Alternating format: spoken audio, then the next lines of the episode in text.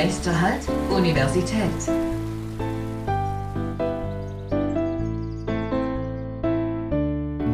Podcast.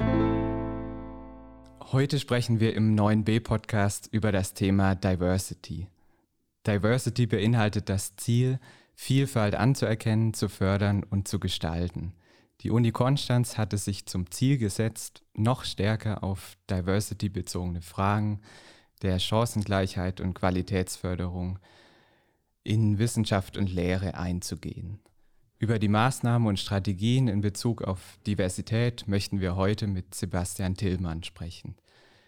Dabei werden wir uns auch darüber unterhalten, wie unbewusste Vorurteile im Uni-Alltag auftreten und reduziert werden können. Wir freuen uns heute, Dr. Sebastian Tillmann bei uns begrüßen zu dürfen. Sebastian, möchtest du dich unseren Hörerinnen einmal kurz selbst vorstellen? Das kann ich gerne machen. Ich bin Sebastian Tillmann. Ich ähm, bin vom Hintergrund her bin ich Psychologe. Ich habe in den Vereinigten Staaten und in den Niederlanden Psychologie studiert im Bachelor und im Master und bin dann nach Konstanz zur Promotion gekommen.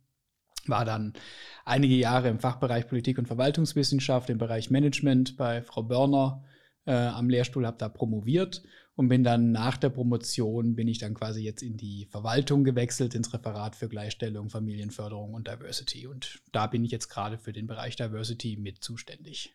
Ja, deine Stelle heißt, du bist Referent für Diversity und Wissenschaftskultur. Kannst du einmal mehr darüber erzählen, was da so deine Aufgaben sind? Ja, das ist natürlich ein sehr, ich sag mal, vollmundiger Titel, Referent für Diversity in der Wissenschaftskultur. Ähm, letztendlich geht es darum, dass wir auch im Rahmen der Exzellenz an der Universität Konstanz ähm, versuchen, Diversity in der gesamten Wissenschaftskultur stärker zu etablieren, weil die bisherigen Systeme und die Art und Weise, wie Wissenschaft gemacht wurde und wer Zugang zu höherer Bildung bekommt und wer nachher berufen wird auf eine Professur, das ist alles traditionell schon nicht ganz so diversity-freundlich und das muss sich jetzt auch stark ändern. Und meine Aufgabe in dem Bereich ist tatsächlich, diesen Kulturwandel auch durch verschiedene Maßnahmen voranzubringen und äh, durch Trainings, durch äh, Datenerhebung und strukturelle Maßnahmen da Änderungen zu erreichen. Das ist natürlich ein, ein langfristiges Projekt, muss man klar sagen. Ja, vielleicht lass uns einmal kurz damit beginnen, was überhaupt Diversität oder Diversity bedeutet. Also wie kann das definiert werden und welche Facetten hat dieser Begriff? Ja, also ich komme ja aus dem Bereich Organizational Behavior, also Management quasi, und da gibt es in der Diversity-Literatur eine Definition, die quasi sagt, Diversity ist jedes Merkmal, das wir benutzen können, um uns von anderen abzugrenzen. Und das kann so ein äußeres Merkmal, also Surface Diversity sein, wie Aussehen, Hautfarbe, Akzent äh, oder Dialekt also ganz offensichtliche Dinge. Es können aber auch Deep-Level-Diversity-Merkmale sein, wie religiöse Zugehörigkeit, äh, politische Ansichten, die Art und Weise, wie man arbeitet. Ähm, da gibt es eigentlich keine Grenzen. Und Menschen sind sehr gut darin, diese, diese Abgrenzung zu anderen zu machen und Dinge zu finden, die uns von anderen unterscheiden und weshalb wir diese Person so nicht mögen. Und Uni Konstanz hat sich jetzt in ihrem Diversity Codex auch eine Liste von Diversity-Merkmalen gegeben, die da primär im Vordergrund stehen. Dazu gehört natürlich auch sowas wie ähm, sozioökonomische Herkunft, dazu gehört ähm, also die, die relativ gängigen Diversity-Merkmale äh, sind da mit drin, aber wir schließen, das ist keine exklusive Liste, wo man sagt, nur die spielen eine Rolle, sondern es ist eine exemplarische Liste, weil letztendlich sehr viele ähm, Kategorien da verwendet werden können. Mhm. Und was sind da so die konkreten Ziele und Visionen der Uni in Bezug auf Diversity? Das ist immer eine schwierige Frage, was die konkreten Ziele angeht, weil wir den konkreten Ist-Zustand nicht sehr gut kennen. Die Universität Konstanz und die meisten deutschen Universitäten erheben sehr wenig Daten über die Diversity-Merkmale ihrer jeweiligen Mitglieder. Das hat in Deutschland ganz einmalige historische Hintergründe, warum solche Daten nicht erhoben werden. Da haben wir oft schon sehr schlechte Erfahrungen mitgemacht. Bedeutet aber auch, dass wir über unsere Studierenden zum Beispiel relativ wenig sagen können. Es gibt ja den jährlichen Sags uns, die Befragung. Da sind ein paar Diversity-Merkmale drin. Da wissen wir zum Beispiel, dass der Anteil von Studierenden mit äh, First-Generation-Background so zwischen 36 und 38 Prozent liegt. Das schwankt immer je nach Jahr so ein bisschen. Aber wir wissen natürlich nicht, ist das repräsentativ, weil die Teilnahme am Sags uns ja komplett freiwillig ist. Und bei den Mitarbeitenden sieht es noch karger aus, da haben wir noch weniger Daten und wenn dann auch nur Umfragedaten. Und das sieht in anderen Ländern ganz anders aus. Und deshalb ist es sehr schwierig zu sagen, wo wollen wir denn mit unseren Zielen hin, weil wir nicht wissen, wo wir jetzt sind, so ungefähr. Das heißt, das Ziel ist primär erstmal Hürden zu reduzieren, die existieren können für bestimmte Gruppen und Zugang zu, er, zu erleichtern, aber jetzt nicht im Sinne von, wir wollen einen Anteil von x Prozent von diesem oder jenem Merkmal haben, weil wir das einfach noch nicht können und das ist wahrscheinlich auch, wird nie primär das Ziel sein, sondern einfach der, wofür wir diese Zahlen verwenden könnten, ist halt zu sehen, gibt es bestimmte Gruppen, die einfach drastisch unterrepräsentiert sind und dann könnte man fragen, warum ist das so? Ne? Und das Ziel ist halt Hürden abbauen und dass jeder und jede Person, die an die Uni Konstanz kommt, hier extrem gute Studien, Arbeits- und Forschungsbedingungen findet und dass solche Dinge wie Herkunft kein entscheidendes Kriterium dafür sind, wer hier Erfolg hat und, und nicht. Du sprichst jetzt immer vom Begriff Diversity. Ist der gleichzusetzen mit Diversität oder gibt es da Begriffsunterschiede? Der ist schon gleichzusetzen mhm. damit, aber wir sprechen oft von Diversity, weil wir uns natürlich auch an der äh, ich sag mal, der englischen Literatur, in der amerikanischen Literatur ein Stück weit orientieren, wo dann oft von DEI gesprochen wird, Diversity und Equity oder Equality, je nachdem, wie man fragt, und Inclusion. Und deshalb nehmen wir auch gerne den, den Begriff quasi als Fachbegriff raus. Aber wir verwenden auch oft Vielfalt äh, in Dokumenten der Uni oder Diversität benutzen wir auch. Also es ist synonym zu sehen. Du hast gerade eben schon angesprochen, dass es eine große Unklarheit gibt, wie es um die Diversität steht. Da habt ihr jetzt eine Initiative gestartet und ein Diversitätsklima erhoben. Kannst du einmal erläutern, was so die Idee hinter dieser Umfrage war und welche Aspekte ihr darin abgefragt habt? Also die Diversity-Klima-Umfrage ist auch, kann ich jetzt keinen Credit für äh, nehmen. Das ist auch eine Überlegung, die in der Exzellenz schon gemacht wurde. Äh, und Diversity-Klima beschreibt eigentlich so eine geteilte Wahrnehmung der Mitglieder der Universität, inwiefern die Universität Diversity wertschätzt, fördert und auch Diskriminierung verhindert. Und das wurde im Rahmen der Exzellenz schon festgelegt in der letzten Runde, dass die Uni das einfach machen möchte. Und ich wurde dann auch, glaube ich, spezifisch dafür eingestellt, um das zu tun, weil ich eben aus dem, aus dem Fachbereich und mit dem methodischen Hintergrund ähm, dabei bin. Und wir haben dann ähm, zwei Befragungen gemacht. Wir haben eine Testbefragung gemacht in einem kleineren Kreis. Das waren in erster Linie hier die Cluster, einige Sonderforschungsverbünde und das Zukunftskolleg, wo wir einfach mal sehen wollten, ähm, funktioniert das überhaupt, die Erhebung und was können wir da so ein bisschen rausbekommen. Und was wir da machen konnten, weil das noch eine wissenschaftlich begleitete Erhebung war, da konnten wir zum ersten Mal auch nach einer Identifikation als Person of Color fragen und wir konnten auch nach ähm, sexueller Orientierung konnten wir fragen. Und das können wir in vielen offiziellen Verwaltungsbefragungen der Uni nicht, weil wir bis vor kurzem eine sehr restriktive Verwaltungserhebungssatzung ähm, äh, hatten. Und da steht genau drin, was wir fragen dürfen. Die wurde jetzt geändert, wir dürfen jetzt mehr fragen, aber zu dem Zeitpunkt ging das noch nicht. Und was letztendlich da gefragt wurde, und ähm, da muss man ganz klar sagen, es handelt sich hierbei um so ein, so ein Praxisinstrument. Also wer sich mit Surveyforschung ein bisschen auskennt, weiß, dass die oft so Items, die gefragt werden, so Skalen relativ lang sind. Da werden dann 15 Fragen gestellt, die eine Sache erfassen sollen. Und das geht natürlich bei so einem regelmäßigen Monitoring überhaupt nicht. Einfach weil das füllt einem keiner aus und die Befragungen der Uni sind schon relativ lang. Das muss alles seinen Platz finden. Und wir haben dann ein, ein kurzes Instrument genommen mit drei Fragen, das auch schon in der deutschen Bundesverwaltung getestet wurde. Und da stellt eine Frage zur Intention, eine zur Praxis und eine zum Prozess. Und Intention bedeutet quasi, hat die Uni so das Ziel, Diversity zu fördern. Äh, Prozess ist, sind Berufungen, Beförderungen, sind die fair gestaltet, sodass Diversity auch fair berücksichtigt wird. Und Praxis ist, kommt das auch im alltäglichen Leben an. Und das haben wir also in der Testbefragung gemacht und da waren die Ergebnisse sehr gut. 4,3 von 5 äh, im Mittel, also über die drei Fragen hinweg, im, im, quasi alle Gruppen.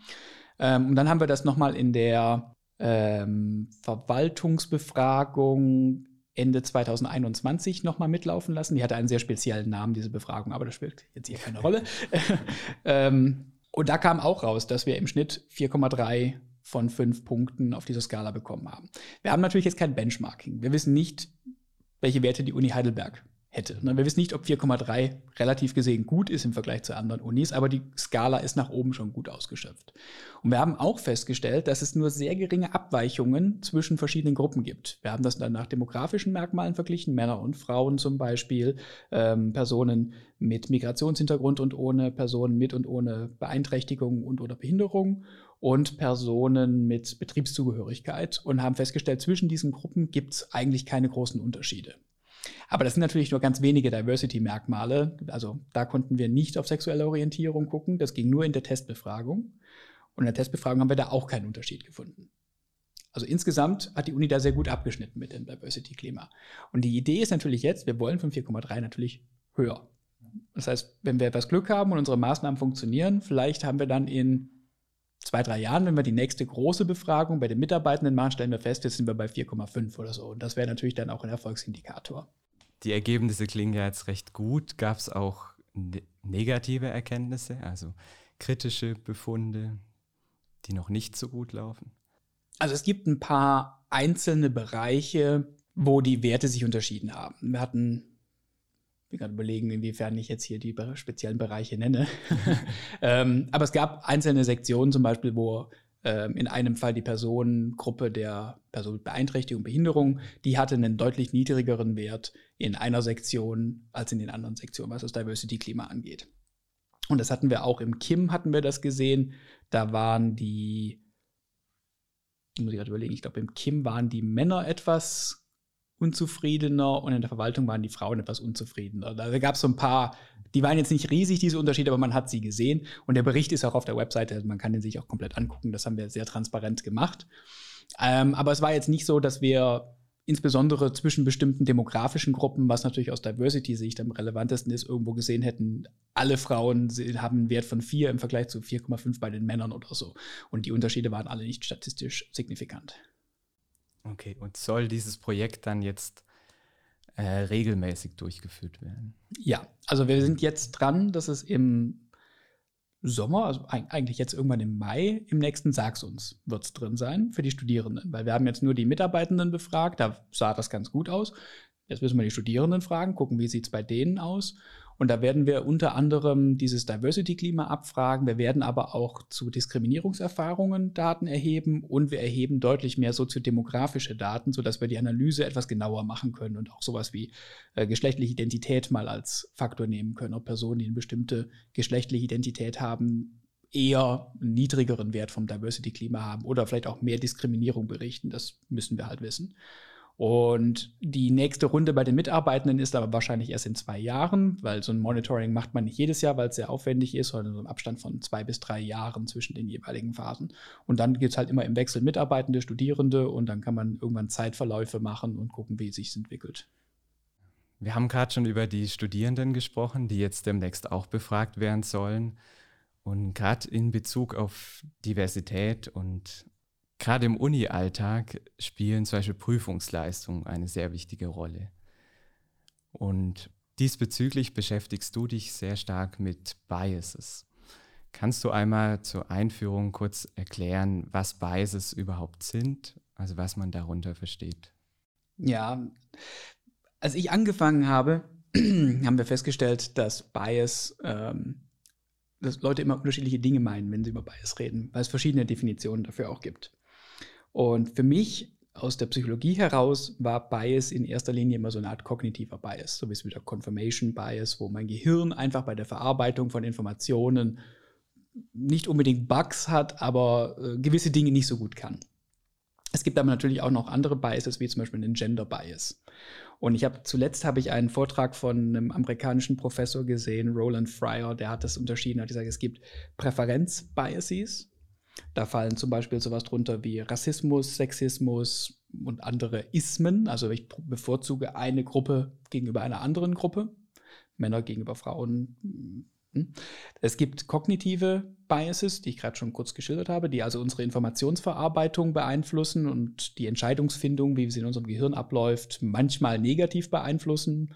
Und es gibt systemische Biases. Und das ist, wenn die Systeme so strukturiert sind, dass bestimmte Gruppen systematisch bessere Ergebnisse erzielen als andere. Und ein, ein schönes Beispiel für einen systemischen Bias ist, ähm, sind Car Crash Dummies. Also wie wird getestet, ob Autosicherheitssysteme äh, Personen schützen. Und diese Dummies sind nach einem durchschnittlichen Mann aus den wahrscheinlich 70ern entwickelt. Und das bedeutet, dass alle Sicherheitsmaßnahmen darauf maximiert wurden, diese Puppe zu schützen. Bedeutet aber gleichzeitig, dass Frauen sehr viel höhere Wahrscheinlichkeiten haben, in Autounfällen verletzt und auch getötet zu werden, weil dieser Dummy dem männlichen Körper entspricht und eben nicht dem weiblichen. Und da gibt es unterschiedliche Effekte, wo der Gurt sitzen muss, damit er am Becken besser hält. Und das funktioniert bei den Geschlechtern unterschiedlich. Und das ist ein systemischer Bias. Und da hat sich niemand hingesetzt und hat gesagt, wir machen das jetzt mit Absicht, sondern das war halt, ja, wir nehmen halt das, was da ist, und dann ist das ganze System danach so ein bisschen, ja, verrutscht, sage ich mal, gegenüber einem Geschlecht. Und jetzt in Bezug auf den Uni-Alltag, welche Biases spielen hier eine besonders große Rolle? Das ist ganz schwer zu sagen. Also das wissen wir natürlich empirisch jetzt nicht, weil wir das nicht so testen können.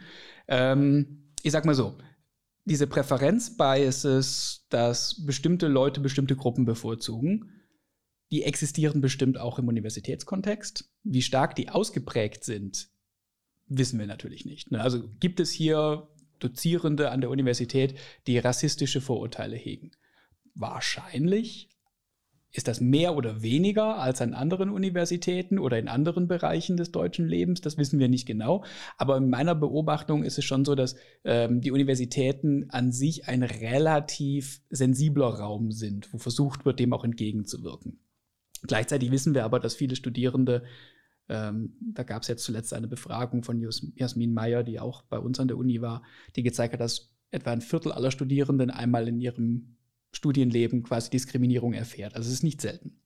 Das heißt, solche Präferenzbiases existieren wahrscheinlich, denen ist aber sehr schwer beizukommen, weil die meisten Leute, die nicht so offen ausleben, stellen sich dahin und fangen an, Leute zu beleidigen. Das wäre einfach, solche Leute ähm, zu, zu entfernen, sage ich mal. Diese kognitiven Biases hingegen, die haben wir ja alle und die sind eigentlich immer bei uns aktiv. Und die sorgen dafür, dass wenn wir zum Beispiel Prüfungsleistungen bewerten müssen als Dozierende, wie ich das auch gemacht habe, dass es ganz schnell passieren kann, dass wenn eine Person, also ein Studierender war bei mir im, im, Semester, hat einen ganz tollen Vortrag gehalten und gibt dann eine Hausarbeit ab und ich lese dann die Hausarbeit schon mit der Brille, ah ja, der Vortrag war ja schon super, dann wird das ja auch gut sein. Oder andersrum, ähm, irgendjemand hat einen echt schlechten Tag erwischt und der Vortrag funktioniert vorne und hinten nicht, gibt dann eine Hausarbeit ab. Die Hausarbeit ist vielleicht exzellent, aber ich lese es halt gleich mit dieser Brille. Und das ist der sogenannte Halo-Bias oder Horn-Bias, der das Ganze ein bisschen überstrahlt. Und das kann sehr häufig und ständig auftreten, wenn man dagegen nichts macht. Und man kann es auch schlecht so durch Selbstkontrolle überwinden. Also ich kann mich nicht hinsetzen und sagen, also ich habe jetzt mal keinen Bias. So funktioniert das halt nicht.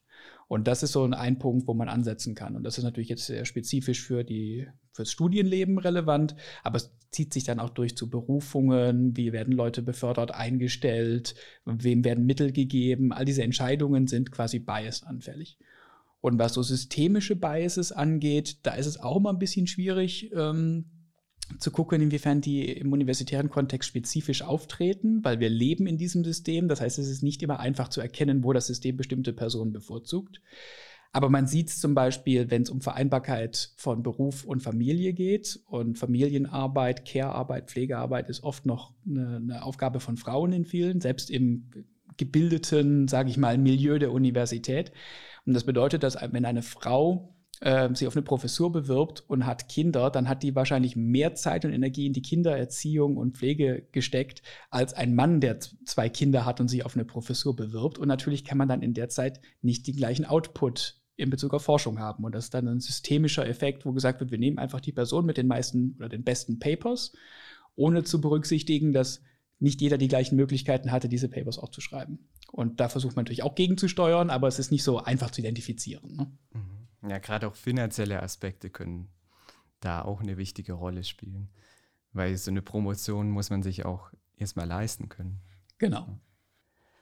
Ja, wenn wir jetzt nochmal zurückschauen auf die Prüfungsleistung, bei denen diese Biases auftreten können. Gibt es da irgendwelche Strategien oder Maßnahmen der Uni, wie diese Biases reduziert werden können? Die gibt es tatsächlich. Das war auch eine von meinen Aufgaben, da entsprechend was zu machen. Die, das Ganze ist jetzt im Resultat in einer Empfehlung des Senats gemündet, die wir ähm, Ende letzten Jahres haben wir die veröffentlicht. Die ging im September durch den Senat, genau. Ähm, und der Senat empfiehlt allen Dozierenden der Universität, Prüfungsleistungen, wo immer möglich, zu anonymisieren. Das bedeutet, wenn man Hausarbeiten bekommt von den Studierenden, dass da halt kein Name draufsteht, sondern halt die Matrikelnummer. Und dass wenn man, äh, ich meine, bei Klausuren ist es schon oft schon so, dass nur die Matrikelnummer draufsteht, aber Klausuren, gerade Multiple-Choice-Klausuren, sind auch nicht sehr bias-anfällig, weil da hat man keinen Ermessensspielraum, ob die Antwort richtig oder falsch ist. Das ist ja meistens vorgegeben, äh, zumindest bei Multiple-Choice. Und das Wichtigste ist tatsächlich, diese irrelevanten Informationen zu entfernen, ähm, weil mich interessiert es ja, oder sollte eigentlich nicht interessieren, ob diese Prüfungsleistung jetzt genauso gut oder schlecht ist wie die vorhergehende Prüfungsleistung. Ich sollte die ja erstmal objektiv und neutral anschauen und das ermöglicht ja dann auch eine Steigerung in der Leistung bei den Studierenden. Ne? Und deshalb ist die Anonymisierung im Moment die beste Maßnahme, das zu machen, weil, wie gesagt, ich kann mich nicht hinsetzen und sobald ich den Namen sehe, habe ich gewisse Assoziationen und dann treten die Biases auf und ich kann mich nicht hinsetzen und sagen, ja, nee, heute nicht, ich äh, blende den Bias aus. Das, so funktioniert es halt nicht. Mhm. Und die Empfehlung lautet dann einfach, zum Beispiel nur die Matrikelnummer anzugeben. Genau, das habe ich damals, als ich noch Lehre gegeben habe, auch schon immer gemacht. Ich habe einfach am Anfang des Semesters eine Anwesenheitsliste rumgegeben, wo die Leute ihren Namen und ihre Matrikelnummer eingetragen haben.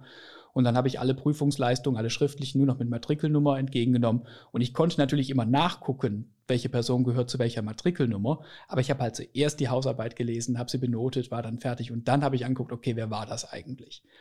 Klappt natürlich nicht immer. Wenn ich ein ganz kleines Seminar mit fünf Leuten habe, dann erkenne ich die wahrscheinlich schon am Thema. Und in Abschlussarbeiten wäre es extrem verwunderlich, wenn da ein, ein Professor oder eine Professorin so ein, so ein Thema, eine Hausarbeit oder eine Bachelorarbeit bekommt und nicht weiß, von wem die ist, inhaltlich. Das muss man ja auch zuordnen können. Also es geht nicht überall, aber da, wo das geht, sollte man es machen. Und wo es nicht geht, kann man mit äh, vorbereiteten Bewertungsschemata arbeiten. Und das ist im Prinzip ein Bewertungsbogen, wo man aufschreibt, welche Kriterien habe ich denn für eine Hausarbeit, was muss da gemacht werden. Ähm, die sollten möglichst konkret, möglichst messbar sein und auch mit so einer klaren Definition, wie sieht denn jetzt eine gute Einleitung eigentlich aus, was ist da drin. Und dann habe ich so fünf, sechs Punkte und dann kann ich da Punkte vergeben und das zusammenzählen und komme so zu einer Note und so kann ich dem auch ein Stück weit entgegenwirken wenn ich nicht anonymisieren kann. Und selbst wenn ich anonymisieren kann, kann ich trotzdem noch ein Bewertungsschema verwenden. Das würde ich sehr empfehlen. Also einfach, damit es insgesamt objektiver wird. Ja. Ja, jetzt kann ich so aus meiner Erfahrung berichten, dass das längst jetzt nicht der Standard ist, diese Anonymisierung. Also sowohl in Klausuren als auch in Hausarbeiten.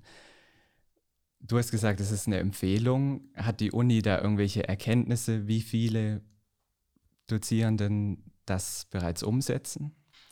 Leider wissen wir das nicht. Ähm, es ist so, dass natürlich die Dozierenden sehr große Freiheiten darin haben, wie sie ihre Lehre gestalten, was auch gut ist. Ähm, aber dass man da ganz konkrete Vorgaben machen kann, ihr müsst etwas so und so und so machen, ist ziemlich schwierig und ist auch, ich sag mal, innerhalb der Unipolitik nicht einfach. Die Dozierenden sitzen ja auch alle in den Gremien, die sowas entscheiden müssen. Deshalb ist es nicht immer einfach, da, ich sag mal, verbindende Commitments zu bekommen. Aber wir bieten das natürlich an, wir informieren sehr stark in die Richtung und wir haben bis jetzt wenig Leute getroffen, die, wenn sie das Argument mal gehört haben, anschließend sagen, das ist ja Quatsch. Die meisten verstehen das dann sehr schnell. Und ich biete eigentlich ähm, fast jedes Semester oder zumindest im Wintersemester auch immer eine Veranstaltung an, ähm, Diversity in Teaching oder Diversity in der Lehre, einmal auf Deutsch, einmal auf Englisch, wo ich auch vorher alle neuen Dozierenden anschreibe und sage, hier gibt es mal eine Veranstaltung mit ein paar wichtigen Infos und es gibt auch einen Leitfaden bei uns auf der Webseite Diversity in der Lehre, wo es sehr, sehr ausführlich alles drinsteht. Und wir versuchen es dann quasi über auch so ein freiwilliges Commitment umzusetzen. Und ich finde es dann aber auch gut, wenn die Studierenden da auch sensibilisiert sind, dass es in ihrem Interesse ist, dass sowas gemacht wird und das vielleicht auch dann mal freundlich einfordern und nachfragen, warum das eigentlich nicht gemacht wird, obwohl es doch vielleicht eine Senatsempfehlung dazu gibt. Stachel ich gerade die Rebellion an hier. ja, du hast jetzt schon diese Angebote, du hast jetzt schon angesprochen, dass ihr darüber informiert und auch die Lehrenden schult. Jetzt habt ihr kürzlich ein Selbstlerntool gestartet, um diese Biases, um das Bewusstsein für diese Biases zu stärken. Kannst du uns ein bisschen mehr darüber erzählen, was, welche Inhalte ihr daran vermittelt und an wen sich dieses Training richtet? Wir sind da vor einer besonderen Herausforderung, sage ich mal.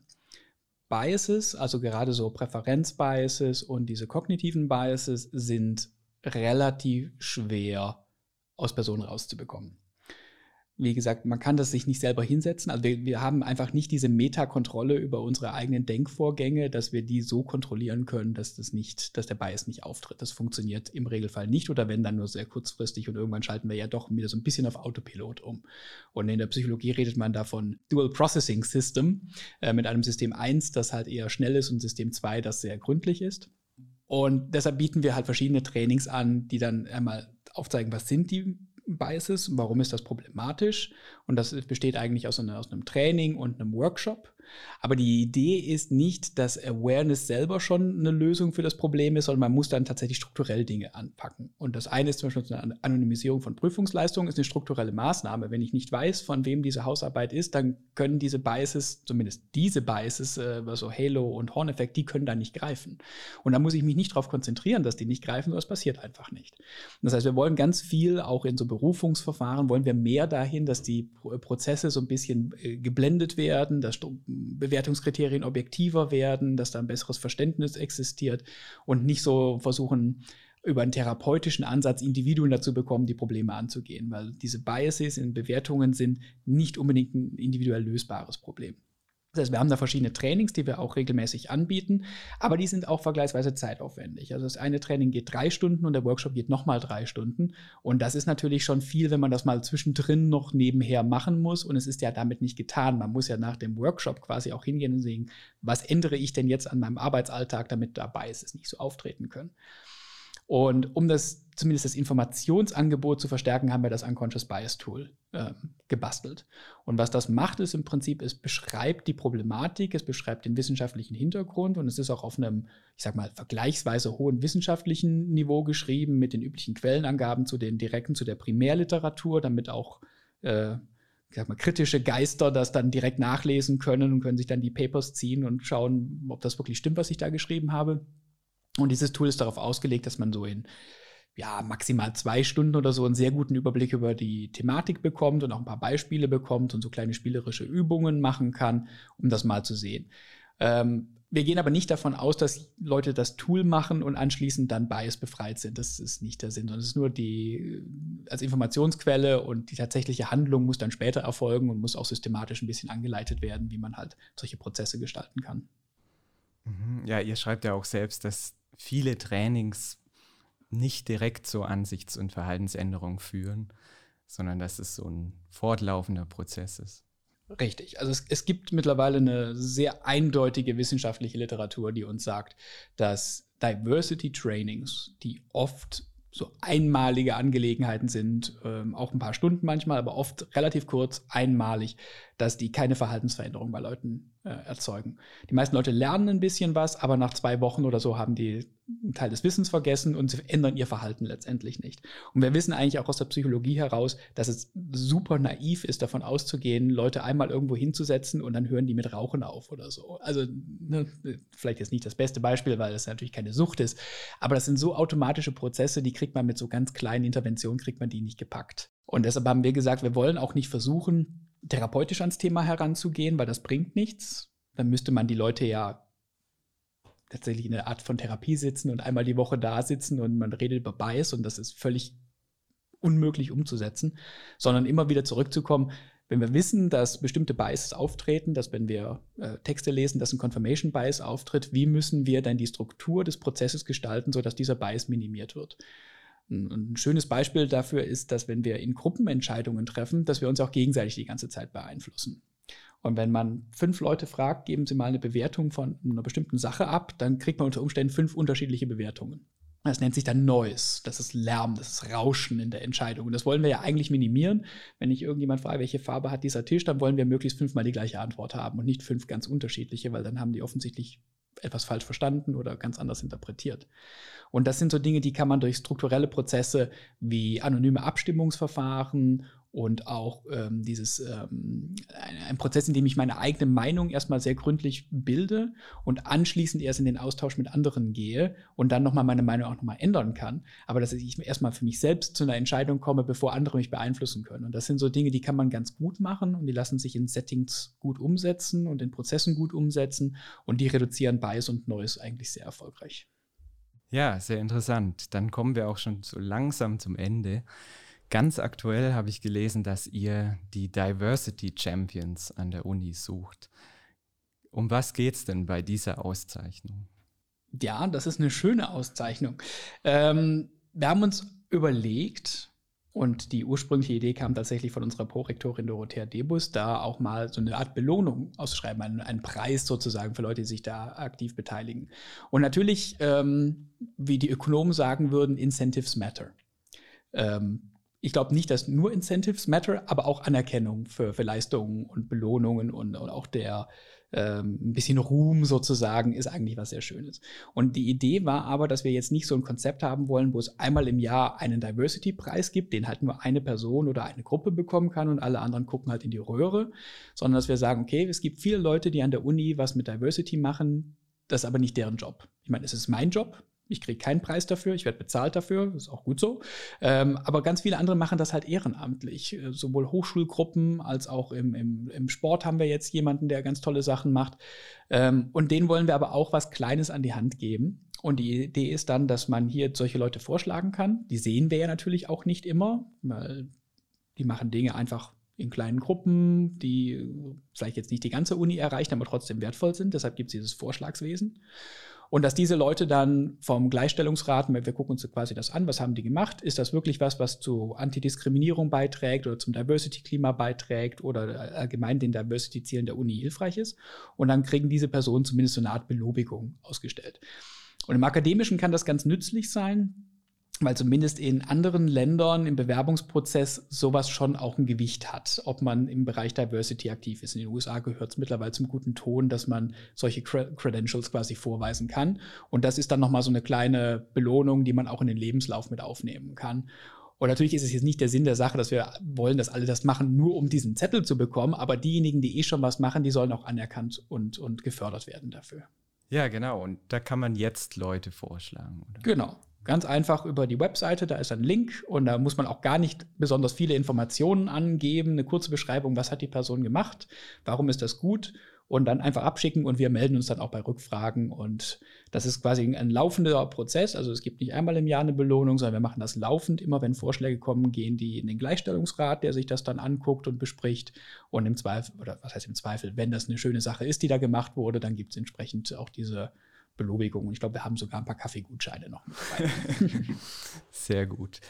Dann als abschließende Frage hätte ich noch, würde ich dich bitten, einmal zu deine Wünsche und Visionen mit uns zu teilen. Wo siehst du die Uni in Bezug auf Diversity in fünf bis zehn Jahren? Ja, das ist natürlich jetzt wünscht dir was. Ähm, ich würde mir tatsächlich wünschen, dass wir noch ein bisschen mehr in Richtung ähm, Professionalisierung in manchen Bereichen gehen. Und was meine ich damit? Ich meine damit, dass es tatsächlich ein stärkeres Commitment gibt, ähm, auch neue Lehrende ein Stück weit besser auszubilden. Als ich hier angefangen habe, das war 2013, da war ich quasi mehr frisch nach dem Master, stimmt nicht ganz. Ich habe zwischendurch ein Jahr noch was anderes gemacht, aber ich kam auch von der Uni und wurde so ein bisschen in die Lehre geschubst und gesagt, hier bereiten Sie mal ein Seminar vor und good luck. Und es gibt zwar an der Uni Weiterbildungsangebote für Dozierende, die sind aber meistens dann im laufenden Semester. Da hat man das halbe Semester schon hinter sich, so als Neuling. Und das ist natürlich eigentlich nicht ganz optimal. Das würde man auch in anderen Berufen wahrscheinlich jetzt eher nicht so machen. Ne? So nach dem Motto, willkommen als Arzt, die nächste Fortbildung ist im halben Jahr, fangen Sie mal mit Operieren an. Und da würde ich mir wünschen, dass wir ein besseres Onboarding haben, wo gewisse Grundlagen einfach gelegt werden. Das kann einmal sein, sowas wie, wie Lehre allgemein, wo Diversity in der Lehre ist dann halt ein Aspekt. Ne? Exzellente Lehre ist ja nicht nur Diversity, aber auch. Aber auch so andere Sachen, gerade auf der Ebene der Führungskräfte, also ProfessorInnen, ähm, sowas wie ähm, Mitarbeiterführung. Da haben wir jetzt auch eine Policy zu Inclusive Leadership verabschiedet, uniweit, dass da ein bisschen klar wird, wie führe ich eigentlich Leute, wie, wie leite ich ein Team. Das ist ja auch nicht selbstverständlich und einfach. Aber auch so juristische Elemente. Was muss ich bei Arbeitszeit berücksichtigen, wie lange dürfen meine Leute arbeiten. Und da würde ich mir wünschen, dass wir da in den nächsten Jahren noch ein, eine Professionalisierung hinbekommen, dass wir die Leute, die an die Uni kommen, dass wir denen einfach mehr mit an die Hand geben, um diese Dinge umsetzen zu können. Und ich denke, da sind wir auf einem guten Weg. Ähm, Im Moment ist noch alles natürlich in den Kinderschuhen und entsprechend auch mit sehr hoher Freiwilligkeit. Aber ich denke, wenn wir die Prozesse ein bisschen robuster aufgestellt haben und auch gute Erfahrungen gesammelt haben, dann ist der nächste logische Schritt zu sagen, das macht man dann auch systematisch für alle mehr oder weniger, ohne jetzt irgendwelche Zwänge an den Horizont malen zu wollen. Aber das wäre, glaube ich, für viele wünschenswert. Ja, das klingt doch sehr gut. Vielen Dank, Sebastian, für deine Zeit und die spannenden Eindrücke in die Diversity-Strategie der Uni Konstanz. Wir hoffen, euch hat die Folge gefallen und ihr konntet etwas dazulernen. Wir werden einige Links auch in die Beschreibung packen, die wir hier in der Folge erwähnt haben. Wir freuen uns, wenn ihr auch demnächst wieder reinschaltet. Bis bald.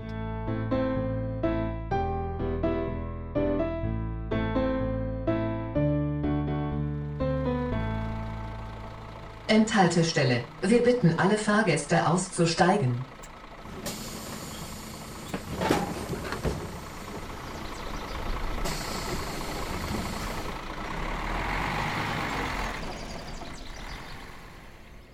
B ist ein Podcast des Kim Lecture Recording im Auftrag der Stufe und des Asters der Universität Konstanz.